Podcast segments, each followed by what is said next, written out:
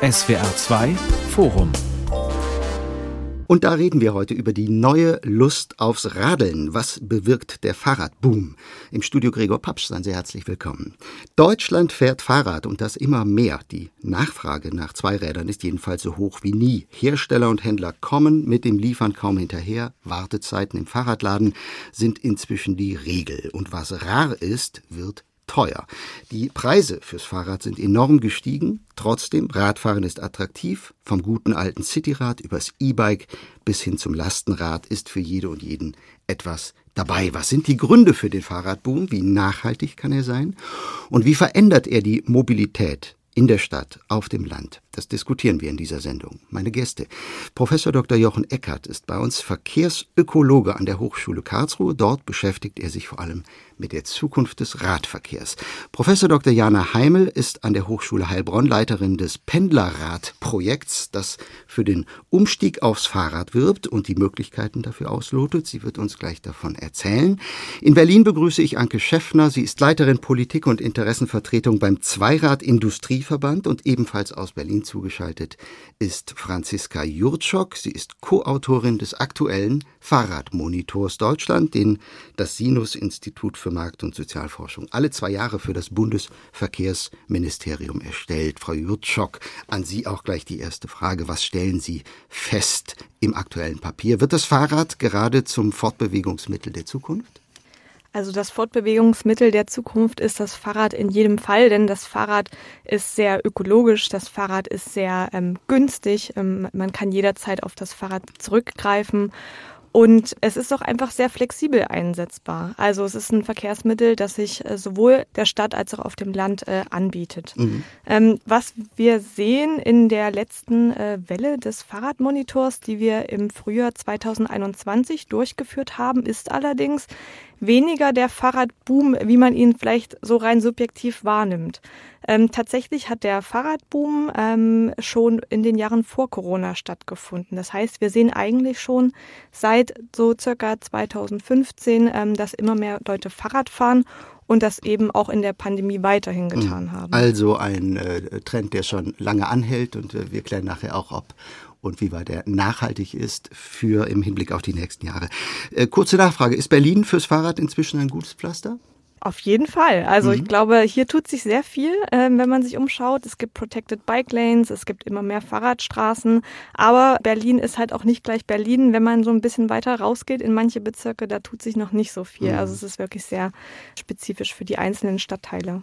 Jana Heimel, ich habe es schon äh, gesagt, Ihr Projekt wirbt für den Umstieg vom Auto aufs Rad und vor allem beim Pendeln. Wie kommt das an in Stuttgart?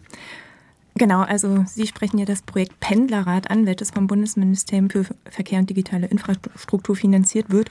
Und das kommt äh, oder kam hervorragend an. Ja, wir haben ja mhm. 2019 und 2020 in Stuttgart, Großraum Stuttgart bis hin zu Heilbronn, eben äh, Testradler, fast 300 Stück an der Zahl, auf den Sattel gesetzt. Und die durften für uns fleißig in die Pedale trampeln. Und gigantisch aber war 85 Prozent dieser Testradler wollten auch weiterhin nach diesem Probefahren mit dem Fahrrad zur Arbeit pendeln. Und das mhm. sind gigantische Zahlen. Du bist ja Stuttgart nicht gerade eine mhm. Fahrradvorzeigestadt, will ich mal sagen. Das Image ist eher das der hügeligen Feinstaub-Kesselmetropole. Mhm. Äh, trotzdem hat das Fahrrad in Stuttgart Zukunft. Äh, was macht sie da so sicher?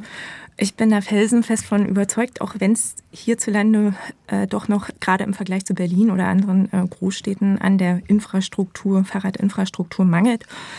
Stuttgart hat aber auch ein, eine große Herausforderung, ähm, und zwar ist das die topografische Lage hier. Da ist Raum begrenzt, anders als in Berlin, wo wir eine Fläche haben. Ich bin davon überzeugt, wenn hier viele nebst der Politik und Infrastruktur treiben, auch Arbeitgeber mit anpacken und Anreize setzen, dass eben Arbeitnehmer mit dem Fahrrad und nicht mit dem Auto pendeln, dann kann der Umstieg und, äh, gelingen. Und ähm, mhm. was wir auch mit Pendlerrad machen, wir versuchen hier so einen Bewusstseinswandel eben bei Individuen äh, zu erlangen. Ja, also also wir docken am Kopf eines jeden Menschen an und versuchen den erstmal Appetit zu machen, indem wir denen so eine Grundausstattung nebst E-Bike auch äh, Fahrradzubehör in die Hand geben, für einen Monat mal kostenfrei und die ähm, Effekte sprechen eben für sich. Ne? Also mhm. dieses Appetit machen lohnt sich und dann kann auch gerade hier in Stuttgart, wo also automobildominante Stadt, äh, das Fahrrad gewinnen. Mhm. Jochen Eckert, Frau Heimel will Appetit machen aufs Fahrradfahren, mhm. das wollen Sie auch, aber die schönsten Ideen für den Umstieg aufs Rad bleiben natürlich Theorie ohne die äh, notwendigen Rahmenbedingungen, vor allem bei der Infrastruktur. Hat sich da in den letzten Jahren viel bewegt oder wie viel Luft nach oben ist da noch? Das kann man gar nicht direkt äh, allgemein sagen, weil das ist sehr abhängig von Kommune zu Kommune. Dann frage ich mal anders, welches ist denn die radfreundlichste Stadt in Deutschland oder hier im Sendegebiet Rheinland-Pfalz, Baden-Württemberg? Die fahrradfreundlichste Stadt in Deutschland ist auch im SWR-Sendegebiet und zwar die fahrradfreundlichste Kurstadt ist gegenwärtig Karlsruhe. Das wurde nicht von den Karlsruher selber gesagt, sondern das wurde von den Radfahrenden abgestimmt. Es gibt einen ADFC-Klimatest und da wurde Karlsruhe als fahrradfreundlichste Großstadt gewertet. Und die haben so Radverkehrsanteile von 30 Prozent aller Wege werden mit dem Fahrrad zurückgelegt. Das ist die obere Grenze. Dann gibt es aber auch andere Kommunen hier im Sendegebiet, die eher so am unteren Rand rumkrebsen, mit so drei Prozent aller Wege mit dem Fahrrad zurückgelegt. Und Sie sehen, da haben wir noch Arbeit zu tun, aber wir sehen auch, was lokal, kommunal gemacht werden kann. Frau Schäffner, Sie vertreten in der Runde die Fahrradindustrie. 81 Millionen Fahrräder oder E-Bikes, habe ich gelesen, stehen in den deutschen Garagen, Hinterhöfen, Kellern. Äh, viele benutzt, vielleicht auch manche nicht so sehr. Auf jede Einwohnerin und auf jeden Einwohner kommt jedenfalls inzwischen ein Zweirad. Gab es jemals mehr in Deutschland? Nicht, dass mir bekannt ist. Wir haben da tatsächlich ein absolutes Hoch. Ähm, durchschnittlich ist es inzwischen so, dass jeder Bürger, jede Bürgerin äh, etwa ein Fahrrad besitzt. Wobei man ehrlicherweise dazu sagen muss, dass es natürlich ähm, gerade auch in unseren Kreisen, äh, den fahrradaffinen Menschen eben die Freaks gibt, die dann eben wahrscheinlich vier, fünf besitzen und den Schnitt ein bisschen nach oben heben. Kommt die Industrie noch hinterher mit der Produktion? Es ist schwierig. Es ist auch, glaube ich, kein Geheimnis, dass wir jetzt seit knapp zwei Jahren Lieferschwierigkeiten haben tatsächlich. Die Nachfrage ist durch Corona nochmal extrem gestiegen. Frau Jutschuk hat es gesagt, auch vorher war schon ähm, ein Trend zum Radfahren da. Das haben wir auch schon bemerkt. Aber er wurde halt durch Corona äh, nochmal extrem verstärkt. Ähm, zumindest haben die Leute da einfach den Anlass gesehen, äh, dass sie eben doch ein neues Rad sich kaufen wollen, ähm, auch wenn es zum Beispiel für die äh, Radreise dann war, die sie dann eben mal in heimischen Gefilden gemacht haben statt der Fernreise. Das sehen wir ganz klar und seitdem ist es tatsächlich so, dass unsere Branche sehr damit zu tun hat, ähm, die hohe Nachfrage zu bedienen. Mhm. Darüber sprechen wir gleich noch ein bisschen genauer. So, ich würde sagen, dann schauen wir uns das äh, Ganze gemeinsam an. Herr Eckert, äh, vergangene Woche gab es eine Meldung, über die musste ich wirklich staunen. Der ADAC, also Deutschlands Autoverein schlechthin führt für seine Mitglieder eine kostenlose Pannenhilfe für Radfahrer ein. Das wäre bis vor kurzem ein guter April-Scherz, ist es aber nicht. Äh, was dachten Sie, als Sie das hörten? Ja, beim ADAC tut sich auch was, wobei der ADFC, also Allgemeine Deutsche Fahrradclub, da durchaus bisher erfolgreicher dran gearbeitet hat. Aber wir sehen, wie sehr das jetzt auch in die Breite getragen wurde mit dem Fahrrad. Es ist nicht in vielen Sachen nicht mehr die Sache eines einzelnen Milieus, einer einzelnen Gruppe, die Fahrrad fahren, sondern sind breitere Kreise. Und deshalb auch eine Interessenvertretung wie die ADAC hat da Interesse, etwas zu tun. Wobei, wie sehr es in die Breite treibt, in die Milieus treibt, das ist ja etwas, was gerade der Fahrradmonitor sehr gut zeigt und mich da auch interessieren würde, was da wirklich die detaillierte Perspektive ist, wenn man sich das dann anschaut auf die einzelnen Milieus. Mhm. Aber das heißt ja, äh, wenn ich gerade mal in die Runde fragen kann, wenn ich unterwegs einen Platten habe, rufe ich den ADAC mhm. an. Äh, wie finden Sie das? Äh, an sich, äh, die Idee ist gigantisch oder ist mhm. toll. Ähm, hoffentlich äh, klappt es auch mit der Umsetzung. Ich weiß, der ADFC hatte da so seine Probleme, das quasi wirklich auch in die Umsetzung zu bringen. Leute mussten da 48 Stunden und länger warten und so weiter. Also, das, also man kann nur hoffen, dass der ADAC das mit dem Fahrrad besser, kommt. Ja, genau. A, mit dem Fahrrad kommt und B, dass dann auch wirklich äh, reibungslos funktioniert. Die Idee ist klasse und aus meiner Sicht auch eine große Marktlücke. Es gibt aber auch viele äh, lokale Fahrradinitiativen, die das jetzt auch aufgreifen. Mhm. Also da kenne ich hier auch in Stuttgart einige, also so mobiler Fahrradservice, das ist an sich nicht innovativ, die Idee. Die gibt's öfters sogar im ländlichen Raum. Das sind dann halt so kleine, ne, kleine Gewerbe, die dann sich damit ein äh, Zubrot verdienen. Und ich habe hier auch kürzlich erfahren, ähm, was da die Versicherer für bezahlen. Also der Trend und die Nachfrage diesbezüglich ist ja gegeben, insbesondere getrieben aus meiner Sicht durch so ein Jobradmodell, ne? also mhm. Bike Leasing, mhm. weil die Arbeitgeber sich verpflichten und damit auch die Leasinganbieter hier äh, einen Service bereitzustellen. Und äh, da ist Not am Mann. Mhm. Außerdem das Thema Service beim Fahrrad spielt immer mehr eine Rolle auf jeden Fall. Ne? Also ob der, mhm. ob es jetzt für den Platten sein muss, ich sag mal, das ist ja das Schöne am Fahrrad, mhm. dass man viele Dinge auch noch selber reparieren kann. Ähm, ob man jetzt für den einfachen Platten unbedingt immer einen Pannenservice rufen muss, ist vielleicht eine andere Frage, aber grundsätzlich das Thema Service rund ums Fahrrad mhm. und äh, gerade jetzt auch mit der zunehmenden Technologisierung am E-Bike ist natürlich äh, ein spannendes Feld, was sich noch massiv entwickeln muss. Ja, und äh, wirklich auch Bedarf hat. Ne? Und hier haben wir ein großes Problem, was nämlich Ausbildung von Zweiradmechanikern betrifft. Ne? Also die gibt es hier nicht. Ähm, die Branche ist da notorisch unterbesetzt. Und da bedarf es noch anderer Lösungen, die ich weiß auch äh, mit anderen Zertifizierungsinstitutionen in Mache sind und vielleicht sogar mhm. als allererstes hier in Stuttgart verprobt werden. Absolut, da sagen Sie was. Also Fachkräftemangel mhm. äh, ist in unserer Branche genauso verbreitet, wie wir das aus vielen anderen Branchen kennen. Also da äh, lechzen auch unsere Mitgliedsunternehmen aus mhm. der Industrie.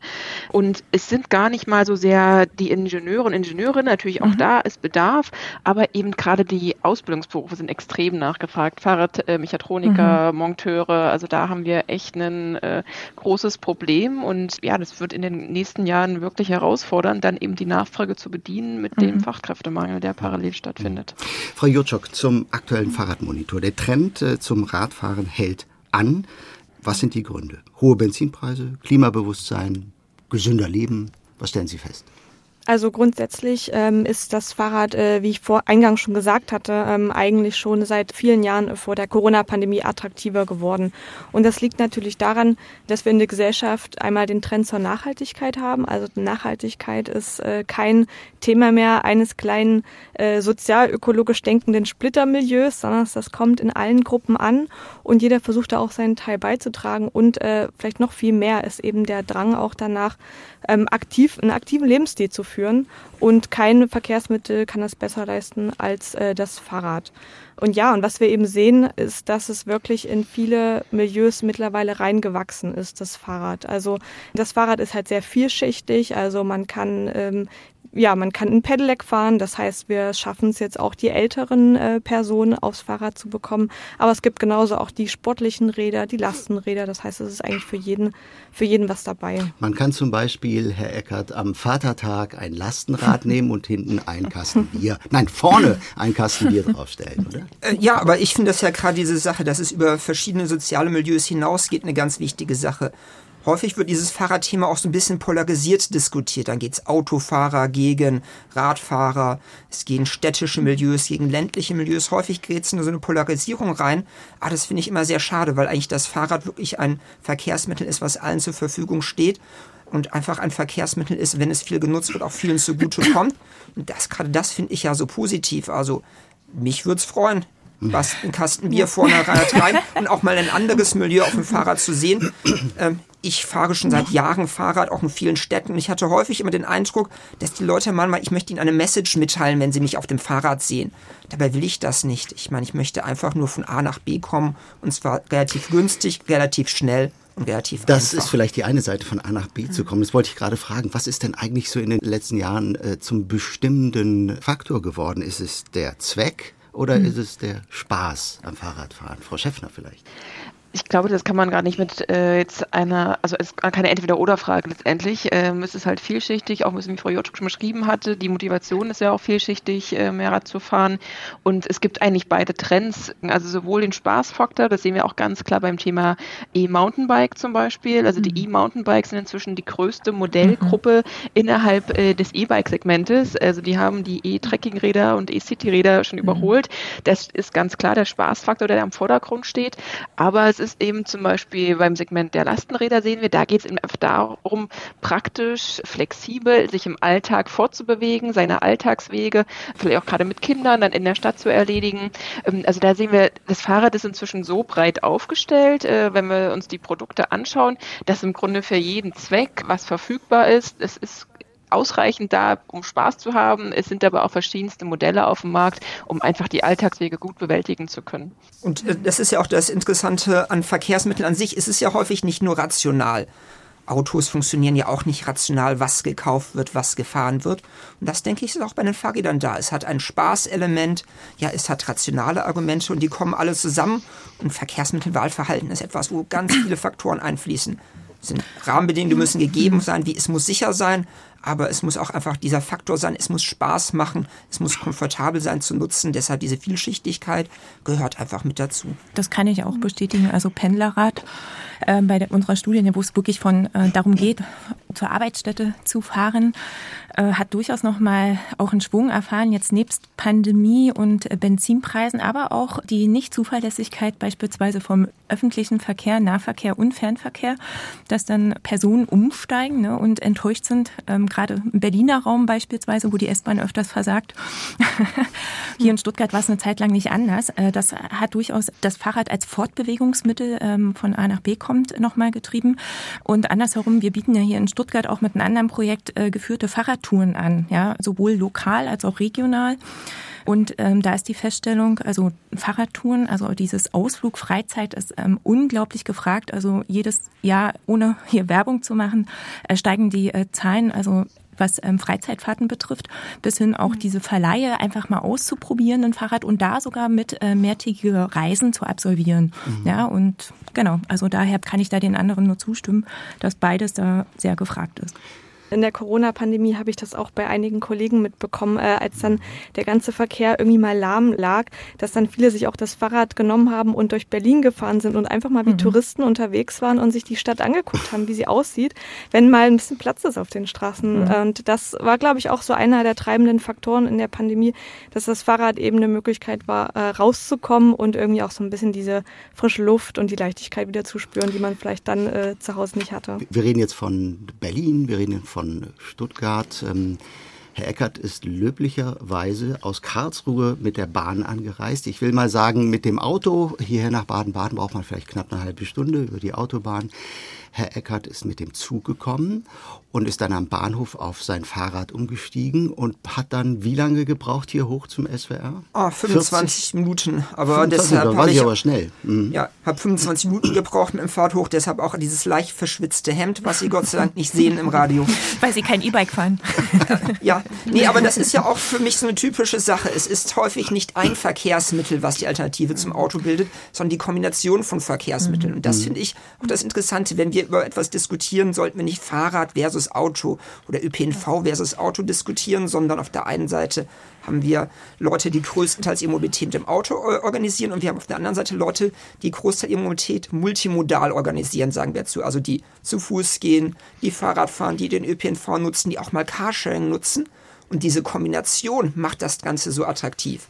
Wir haben in Karlsruhe unser Leben so organisiert und ich muss gestehen, ich möchte den Luxus nicht mehr missen, kein privates Auto mehr zu besitzen, weil ich es einfach viel komfortabler, schneller und auch günstiger finde, das multimodal zu organisieren, als immer für alles immer nur das Auto zu nehmen. Also über die Vernetzungsmöglichkeiten, das Multimodale, mhm. was Sie gerade ansprechen, da reden wir natürlich gleich noch ausführlicher. Ich wollte eigentlich nur auf die, die Frage zuspitzen, ist der Radfahren, ist der Radfahrboom letztendlich dann doch immer noch ein eher urbaner Boom? Ähm, wenn ich die Zahlen richtig sehe, ja.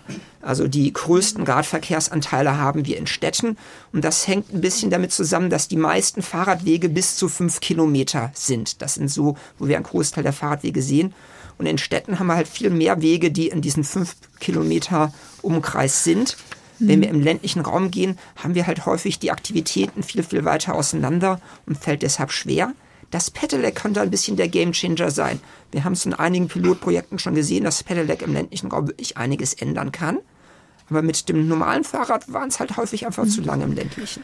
Also wir können das auch vom Pendlerrad quittieren. Also ähm, ich würde da schon auch einen Trend im ländlichen Raum erkennen und hier auch gerade ähm, das E-Bike als ähm, wesentlichen Treiber sehen, weil mit dem E-Bike deutlich längere Distanzen absolviert werden können ne? und dann mhm. auch hügelige Distanzen. Und ähm, bei unserer Pendlerradstudie beispielsweise in 2020 sind die Testradler die sieben Monate in dem Fall sogar für uns in Auf die Pedale getreten sind, sind die 17 Kilometer eine Fahrt gefahren zur Arbeitsstätte mhm. im Schnitt. Da, normalerweise liegt die psychologische Hemmschwelle, sagt man so, bei zehn Kilometern. Das ist also schon unglaublich, was hier mit einem, äh, also mit einem Dank eines E-Bikes ne, dann doch an Strecke absolviert werden kann. Mhm. Frau Schäffner, habe ich das äh, richtig gelesen? Fast die Hälfte des Gesamtmarktes 2021 macht äh, das E-Bike aus mit Genau, 43 Prozent, glaube ich. Also das genau. Image vom ja. Seniorenrat, das ist wirklich äh, mhm. passé, oder?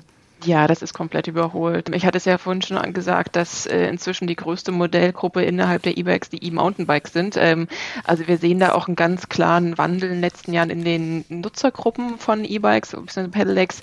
Ähm, es ist eben wirklich nicht mehr das Seniorenrad, wie es vielleicht zu Anfangszeiten mal war, die einfach die Unterstützung brauchten. Also mhm. das ist ganz klar so, dass wir ähm, da jetzt im Grunde alle Altersgruppen damit erreichen und auch junge sportliche Leute das spannend finden, weil es einfach Spaß macht oder weil man eben dann auch einfach weiter weitere Strecken gerne pendelt, dann sind eben auch 20 Kilometer kein Problem mehr und man kommt trotzdem unverschützt im Büro an. Also das mhm. ist ja ganz klar, dass es für alle nutzbar ist. So halten wir also fest, der Fahrradboom macht sich bemerkbar auf der Straße, aber auch im Fahrradladen. Wer ein Rad kaufen will, muss lange drauf warten derzeit. Ich habe meins neulich zur Reparatur gebracht. Was heißt neulich? Ich musste sechs Wochen mhm. drauf warten. Ein kleiner Laden war das natürlich nur mit zwei äh, Mitarbeitern.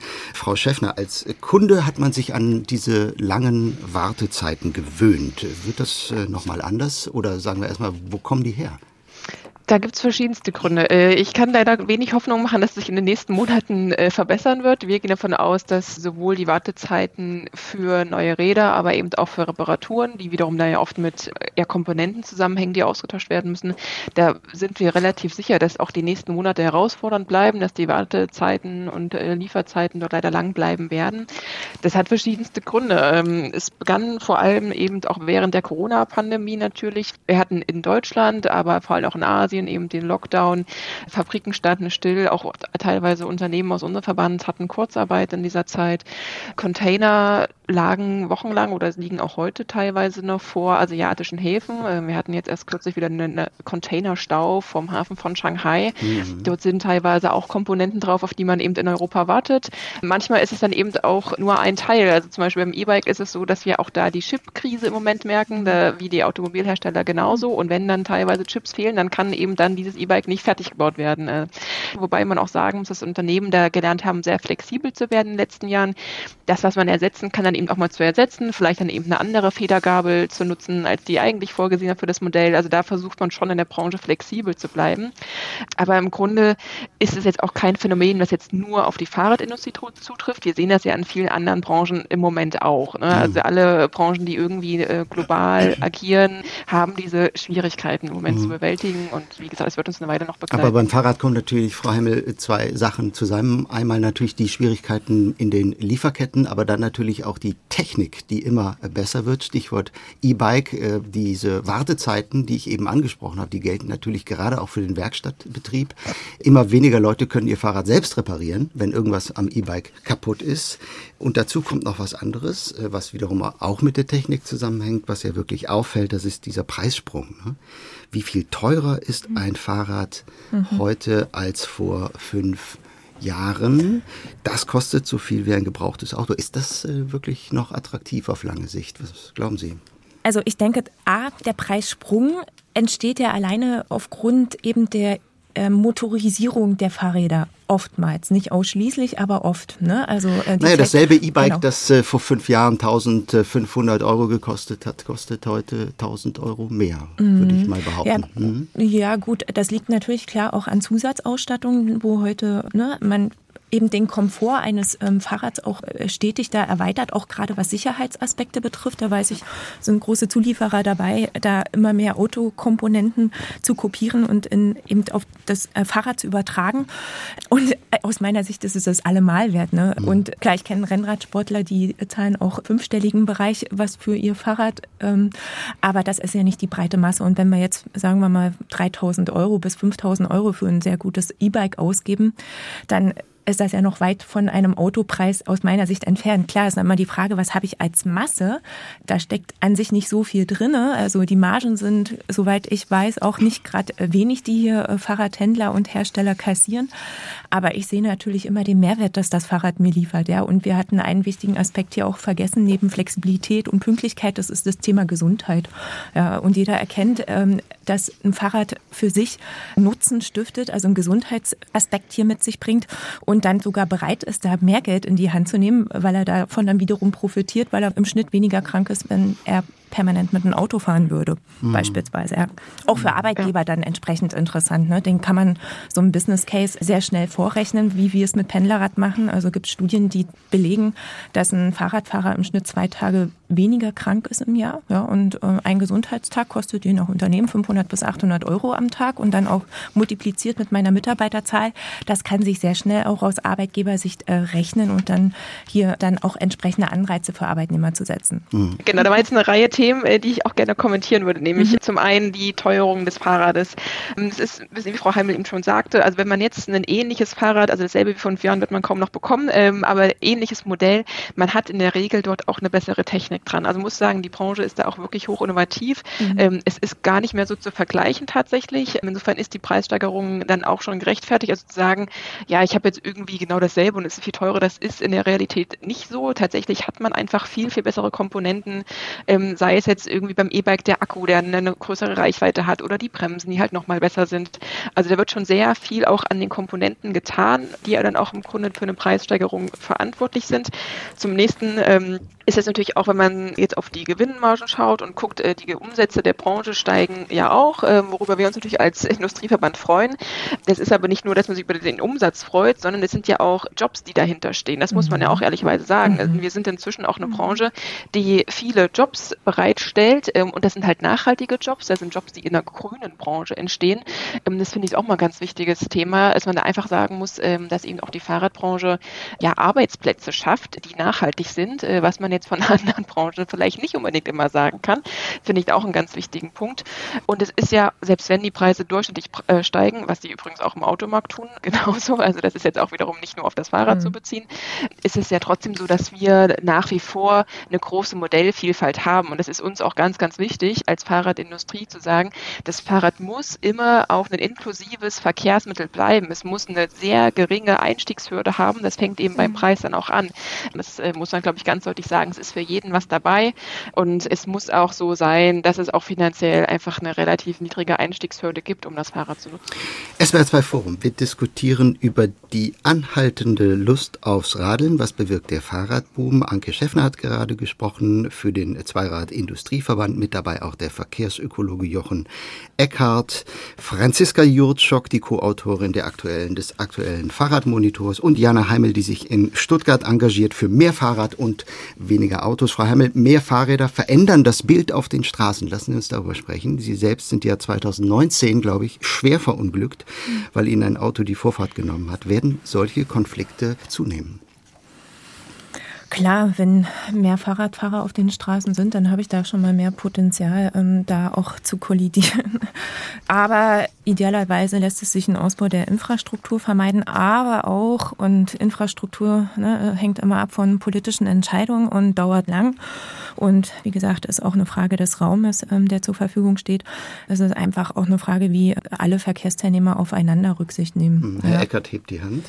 Ja, ganz kurz dazu ist, mehr Radfahrer müssen nicht mehr Unfälle bedeuten. Es gibt so ein Konzept, das nennt sich die Sicherheit in der Masse.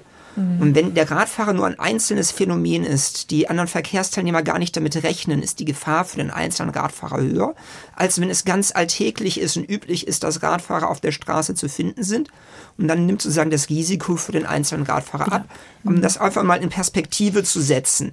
Man wird so alle zehn Kilometer, wir nennen das ein Konflikt, also eine Interaktion mit einem anderen Verkehrsteilnehmer haben, sagt er, oh, da musste ich reagieren, da musste ich bremsen mhm. oder was. Das passiert relativ häufig, alle zehn mhm. Kilometer. Aber es braucht knappe 100.000 Kilometer, bis es wirklich zu einem Unfall kommt. Also Unfälle sind Gott sei Dank relativ selten mhm. und sie sind ungefähr ähnlich sicher oder unsicher das Fahrradfahren wie Autofahren. Es gibt Verkehrsmittel, die sind deutlich unsicherer, das ist zum Beispiel das Motorrad. Es gibt Verkehrsmittel, die sind deutlich sicherer wie das Fahrrad. Das ist zum Beispiel die Nutzung des öffentlichen Nahverkehrs. Aber Autofahren und Radfahren, es gibt sich nicht viel, was die Sicherheit angibt. Wir müssen was machen, aber es ist jetzt nicht ausnehmend unsicherer wie andere Verkehrsmittel. Hm, okay, Frau Jutschok, man kennt ja den Verteilungskampf auf den Straßen. Da sind diese Stereotypen von den guten Radlern und den bösen Autofahrern. Aber es gibt natürlich auch bei den Radfahrern schwarze Schafe. Das muss sie ja alle in der Runde im Grunde genommen ärgern. Was kann man dagegen tun? Beziehungsweise gibt es da auch Klagen beziehungsweise Forderungen im Fahrradmonitor? Was beobachten Sie an der Front, sage ich mal? Ja. Ähm, vielleicht mal noch kurz zu dem Aspekt Sicherheit. Mhm. Also das mag so sein, dass das äh, Fahrrad rein objektiv genauso sicher ist wie das wie der Pkw, aber tatsächlich wird es als viel gefährlicher wahrgenommen. Mhm. Also mhm. wenn wir uns auch den Fahrradmonitor der letzten Jahre anschauen, dann waren es immer knapp 50 Prozent der Radfahrenden, die sagen, sie fühlen sich unsicher beim beim Fahrradfahren, obwohl sie damit unterwegs sind. Das mhm. heißt, wir sehen eigentlich, dass bei vielen das flaue Gefühl mitfährt. Und tatsächlich hat sich da auch sehr wenig die ganze Zeit getan bis zur Corona-Pandemie. Als weniger Autos auf der Straße waren, hatten wir mit ein deutliches Plus gesehen, dass sich doch viele Leute sicherer fühlen. Und ähm, ja, also der größte Punkt ist eben, dass zu viel Verkehr auf den Straßen unterwegs ist und dass sich eben die Radfahrer unterlegen fühlen gegenüber den Autofahrern. Und da mhm. aus diesem, allein aus diesem Gefühl der Unterlegenheit entsteht dann eben auch Aggression äh, seitens der Radfahrer gegenüber der Autofahrer und äh, wir kommen, wir sehen die Konflikte. Mhm. Ja, und was sich alle Radfahrer eigentlich wünschen, ist, ähm, dass man besser getrennt wird von den anderen Verkehrsteilnehmern, um diesen mhm. Konflikten aus dem Weg zu gehen. Ob das so allgemein gilt, das würde ich auch ein bisschen in Frage stellen. Diese Sache, es muss immer nur getrennt sein, ist eine Forderung, die man häufig hört. Ich aber in den Zahlen, die wir aus Untersuchungen haben, so nicht allgemein teilen kann. Es gibt unterschiedliche Gruppen auf dem Fahrrad gibt unterschiedliche Möglichkeiten. Ich persönlich habe heute zum Beispiel, als ich vom Bahnhof hierher gefahren, ganz bewusst die Fahrbahn gewählt. Ich hatte es eilig, ich wollte flott unterwegs sein. Ich wollte mich nicht in den Seitenraum auf einem Radweg abdrängen lassen. Ich habe die Fahrbahn genommen. Und vor allem, man darf eine Sache nicht vergessen. Wenn ich zum Beispiel im Seitenraum bewege, nehmen die Konflikte mit den Fußgängern zu. Und das ist etwas, was auch nicht vergessen sollte. Wir hatten eine Studie mal mit Radfahrern gemacht und wir haben gesehen, knappe Hälfte der Konflikte waren zwischen Fußgängern und Radfahrern gewesen. Davon sind den Radfahrern aber kaum welche aufgefallen. Und das sollte wirklich nicht sein, dass es dann hier sozusagen wie so eine Kette nach unten geht. Ja, die einen fühlen sich vom Auto gestört, die anderen fühlen sich vom Fahrrad gestört. Das hm. sollte wirklich nicht sein. Also sind jetzt gleich zwei Punkte, die Herr Eckert anspricht, finde ich. Das eine ist äh, Fahrrad gegen äh, Auto und das Fahrrad will auch auf der Straße fahren, aber da möchte ich einfach mal anmerken, Herr Eckert, da sind Sie im Zweifelsfall einfach immer noch der Schwächere. Mhm.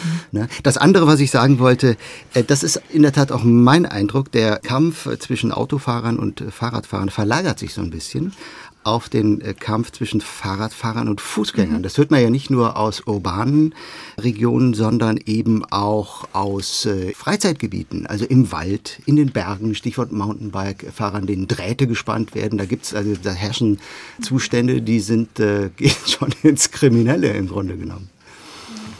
Das eine sind natürlich die Zahlen, das andere ist, dass die Leute empfinden. Diverse Untersuchungen und Befragungen haben das ja belegt, dass Leute einfach Angst haben, Rad zu fahren. Und mhm. das ist ja eigentlich ein Zustand, den wir als Gesellschaft und die Politik, finde ich, nicht hinnehmen kann, dass Leute sagen, ich bin aber aufs Auto angewiesen, weil Fahrradfahren so gefährlich ist. Und das ist jetzt fast egal, ob man in einer Großstadt ist oder in einer Kleinstadt oder auf dem Land. Ähm, ich wohne zum Beispiel eine Stunde von Berlin entfernt, arbeite zwar in Berlin, aber wohne nicht mehr dort. Habe gestern mit äh, der Familie eine Fahrradtour gemacht mit meiner vierjährigen Tochter, die super alleine fährt, aber man hat trotzdem ein mulmiges Gefühl, wenn man hier über Landstraßen mhm. fährt, äh, wo einfach gar kein Fahrradweg da ist, äh, wo die Autos einen trotzdem mit 100 km überholen, auch wenn man offensichtlich mit einem Kleinkind äh, oder zwei Kleinkindern unterwegs ist. Und diese Angst, finde ich, das muss man ja versuchen, den Leuten zu nehmen. Und ich habe das Gefühl, wir jetzt in der Gruppe hier in der Diskussion, wir sind alle Radfahrer, wir sind da auch ein bisschen resistent ne? und wir können uns da vielleicht ein bisschen durchsetzen oder kennen unsere Wege. Aber Radinfrastruktur muss doch so gedacht werden, dass einfach jeder ohne Angst aufs Rad steigen kann. Ne? und wo man äh, dann irgendwie sagen kann, ich kann mein Kind dort guten Gewissens äh, mitfahren lassen, aber vielleicht auch äh, die etwas älteren Damen und Herren äh, fühlen sich trotzdem noch sicher, auch wenn sie vielleicht mal einen kleinen Schlenker drin haben. Es muss doch einfach ausreichend Platz mhm. geben. Ähm, und deshalb finde ich dieses Thema, wie nehmen Leute das wahr, wie sicher fühlen sich, muss man viel, viel ernster noch nehmen ähm, und dann auch entsprechende Infrastruktur auch so planen. Also Sicherheit und Infrastruktur. Wir haben jetzt noch zehn Minuten, lassen wir uns vielleicht in den letzten verbleibenden zehn Minuten genau darüber sprechen. Herr Eckert nochmal nachgefragt, was soll man machen, damit äh, sich Radfahrer nicht verstecken müssen in der Stadt und auf dem Land, zumal in der Stadt kann man vielleicht 15 äh, Stundenkilometer Zonen einführen. Das geht nicht auf der Landstraße. Also was unbestritten ist, oh, sowohl für die objektive als auch die subjektive Sicherheit, was sich Radfahrer wünschen, ist Infrastruktur, die durchgängig ist, die komfortabel ist und die ihnen ein sicheres Gefühl vermittelt. Und das ist so einer der Hauptgründe, was Leute bringt, aufs Fahrrad zu machen. Das muss aber jeweils lokal passen. Wenn ich eine Tempo-30-Zone habe, kann ich mich auch wohlfühlen, auf der Straße geführt. Und was ich immer gut finde, auch durchaus Optionen lassen. Es gibt der Radfahrer, der möchte schnell vorankommen dem kann ich durchaus erlauben, dass er auf der Fahrbahn fährt. Und es gibt, der sich ein bisschen mehr Sicherheit und den kann ich die Möglichkeit geben im Seitenraum, also auch ein bisschen Wahlfreiheit geben. Also ich schrecke immer so ein bisschen vor so Grundsatzdiskussionen, gerade Verkehrsinfrastruktur zurück. Es gibt nicht eine Lösung und eine Sache, die überall und immer passt, sondern das muss wirklich lokal gelöst werden. Es muss geschaut werden, was bietet der Platz, was passt für die Situation. Und ich plädiere für ein klein bisschen mehr Wahlfreiheit. Nicht immer alle zu irgendetwas nur eine Option geben, ja, ihnen einfach die Möglichkeit geben. Wer sich wo fühlt, soll er auch fahren können.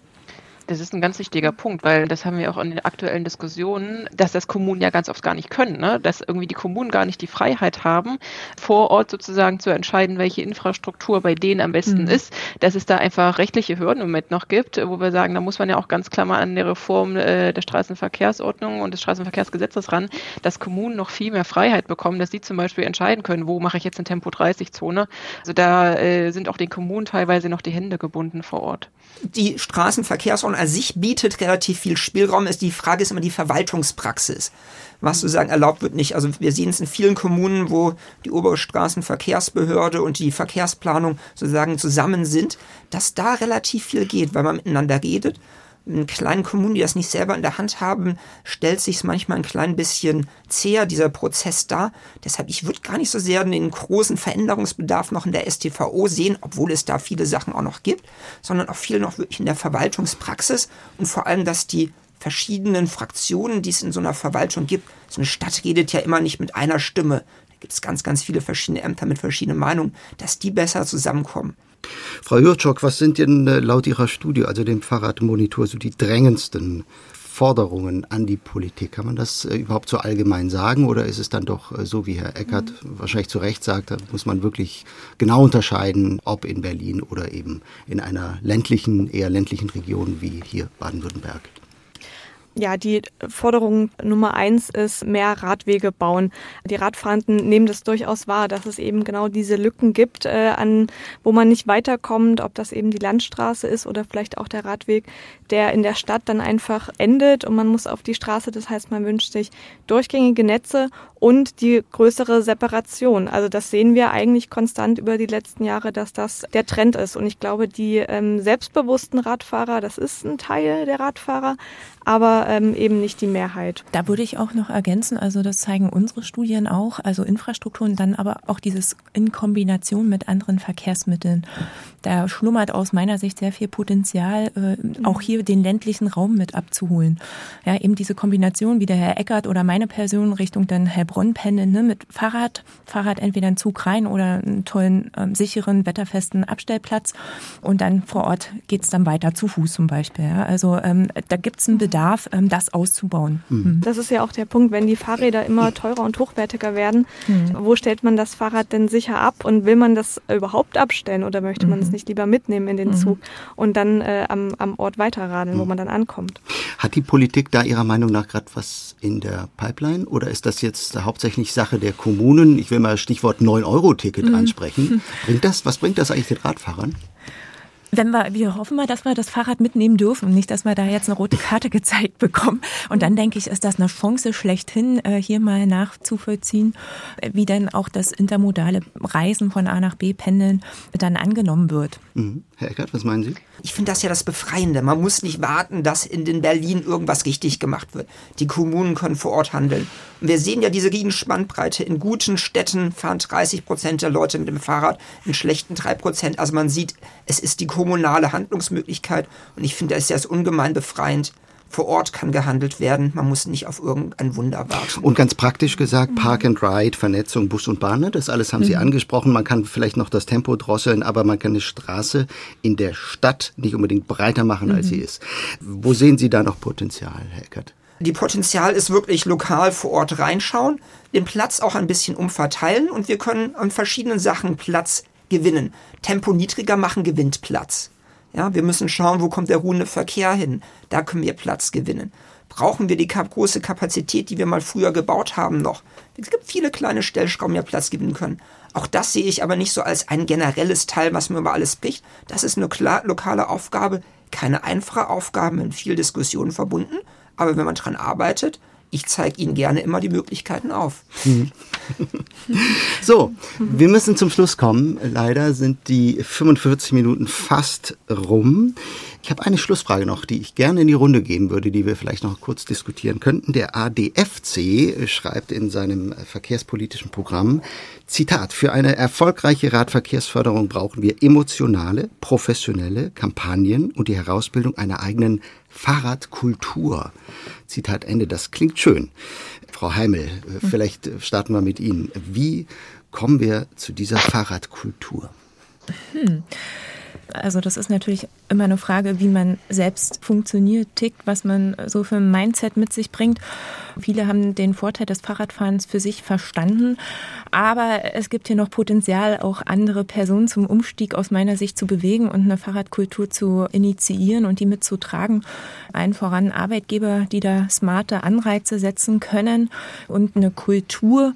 Ich spreche ja, wenn ich es wirklich lebe. Das ist ja so ein bisschen mein, äh, meine Philosophie, ähm, das Fahrradleben. Ich denke, wir brauchen Idole, die das so ein bisschen vormachen und äh, da kann ganz schnell auch so eine Gruppendynamik entstehen, die wir aus meiner Sicht fast erreicht haben. Ne? Fahrrad ist heute hip und Trend und wir hatten das Thema nachhaltig, gesund, darf man nicht vergessen, denn wir sparen uns den Weg ins Fitnessstudio, wenn wir Fahrrad fahren, ja. Und das kann ich dann also in meinen Alltag integrieren und wenn das ähm, die Personen erkennen, dann ist das auch ein Selbstläufer. So, Fahrradkultur, Herr Eckert, ne? ist mehr als Radwege bauen, ist mehr als Infrastruktur, ist mehr als Motoren in Räder einbauen. Wie kommen wir dahin? Also Radkultur, ich finde es unheimlich wichtig, ist lustigerweise in Baden-Württemberg auch das Motto der Fahrradförderung. Hm. Die haben Radkultur sich als das große Motto gesetzt, das Land Baden-Württemberg. Und das ist was, wir sagen Fahrradförderung im System. Neben Infrastruktur bauen, Abstellanlagen bauen, sind es auch Kampagnen, positive Beispiele, Leute gezielt ansprechen, sei es auf dem Weg zur Arbeit, sei es die Schulung. Alles zusammen muss halt wirklich dieses Lebensgefühl geben, was wir als Mobilitätskultur bezeichnen. Und das ist eigentlich die Fahrradkultur, wo ich hinkommen möchte. Das Fahrrad wirklich als ein ganz normales, bequemes, schönes Alltagsverkehrsmittel machen. Ja, das ist genau der Punkt. Wie schaffen wir es eigentlich, äh, die Personen, die jetzt noch unsicher sind, äh, aufs Fahrrad zu bringen? Und das ist eben das Thema Komfort, Sicherheit und natürlich auch der Spaßfaktor, der beim Fahrrad mhm. ganz klar im, im Fokus stehen sollte. Und ja, Kampagnen, die das betonen und zeigen, wie schön es doch ist und nicht vielleicht so defizitär darauf gucken, wo sind die Konflikte, ähm, ja, die äh, sorgen dafür, dass ja, dass vielleicht der letzte Funken dann überspringt. Und fehlt noch Frau Schäffner, was kann die Industrie zur Fahrradkultur beitragen? Ja, es wurden jetzt schon ganz viele Punkte genannt. Mhm. Ähm, ergänzend möchte ich aber noch äh, mal das Thema Kinder auf dem Fahrrad mhm. nennen, weil mhm. wir müssen ja im Grunde, wenn wir wirklich äh, dahin kommen wollen, dass wir eine Fahrradkultur in Deutschland haben, bei den Jüngsten ansetzen. Ne? Also ich sehe das, äh, wenn ich meine Tochter in die Kita bringe, wie viele Kinder da schon mit einem Auto vorgefahren werden für Wege von ein paar hundert Metern. Das finde ich immer wieder erschreckend, während man gleichzeitig äh, dann die Kinder, die Fahrrad fahren, wie man denn ansieht, was die für eine Freude und für einen Spaß dabei haben, so der erste Schritt zur Selbst selbstständigen Mobilität, da muss man noch, finde ich, noch viel mehr ansetzen, dass man den Kindern irgendwie das ermöglicht, dass sie einfach sehr mhm. zeitig Fahrrad fahren und dass sie den Spaß mhm. daran haben, wofür natürlich die Sicherheit wieder ein super wichtiger Punkt ist, aber ähm, den Jüngsten das eigentlich schon zu zeigen, äh, finde ich ganz wesentlich, auch wenn wir gerade eben in die Nachbarländer gucken, wo Fahrradkultur gelebt wird, äh, sei es irgendwie in den Niederlanden oder Kopenhagen, das ist ja auch, dass einfach die ganze Familie auf dem Fahrrad aktiv ist und das finde ich ist ein ganz zentraler Punkt dabei. Das ist doch ein schönes und motivierendes Schlusswort. Die neue Lust aufs Radeln. Was bewirkt der Fahrradboom? Das war unser Thema heute im SWR 2 Forum. Ich bedanke mich bei meinen Gästen Jochen Eckhardt, Verkehrsökologe an der Hochschule Karlsruhe. Anke Schäffner hat gesprochen für den Zweirad-Industrieverband in Deutschland. Mit dabei auch Franziska Jurczok, die Co-Autorin des aktuellen Fahrradmonitors und zuletzt Jana Heimel von der Hochschule Heilbronn, die sich in Stuttgart engagiert für mehr Fahrrad, für weniger Autos. Sie können diese Sendung jederzeit nachhören auf swr2.de oder auf allen gängigen Podcast-Ausspielwegen. Dort können Sie das SWR2 Forum übrigens auch gleich abonnieren. Wir freuen uns. Mein Name ist Gregor Papp. danke Ihnen allen fürs Zuhören. Tschüss und einen guten Abend.